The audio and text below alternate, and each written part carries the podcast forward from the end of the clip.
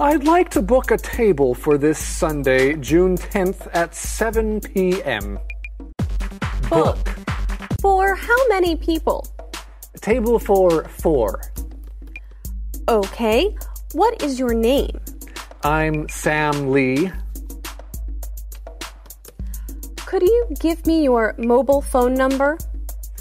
It's 0988 352 110. 0988 352 110. Okay, reservation made for four people for Sunday, June 10th at 7 p.m. We will hold the reservation for 10 minutes. Reservation. Hold. Okay, thank you. Bye.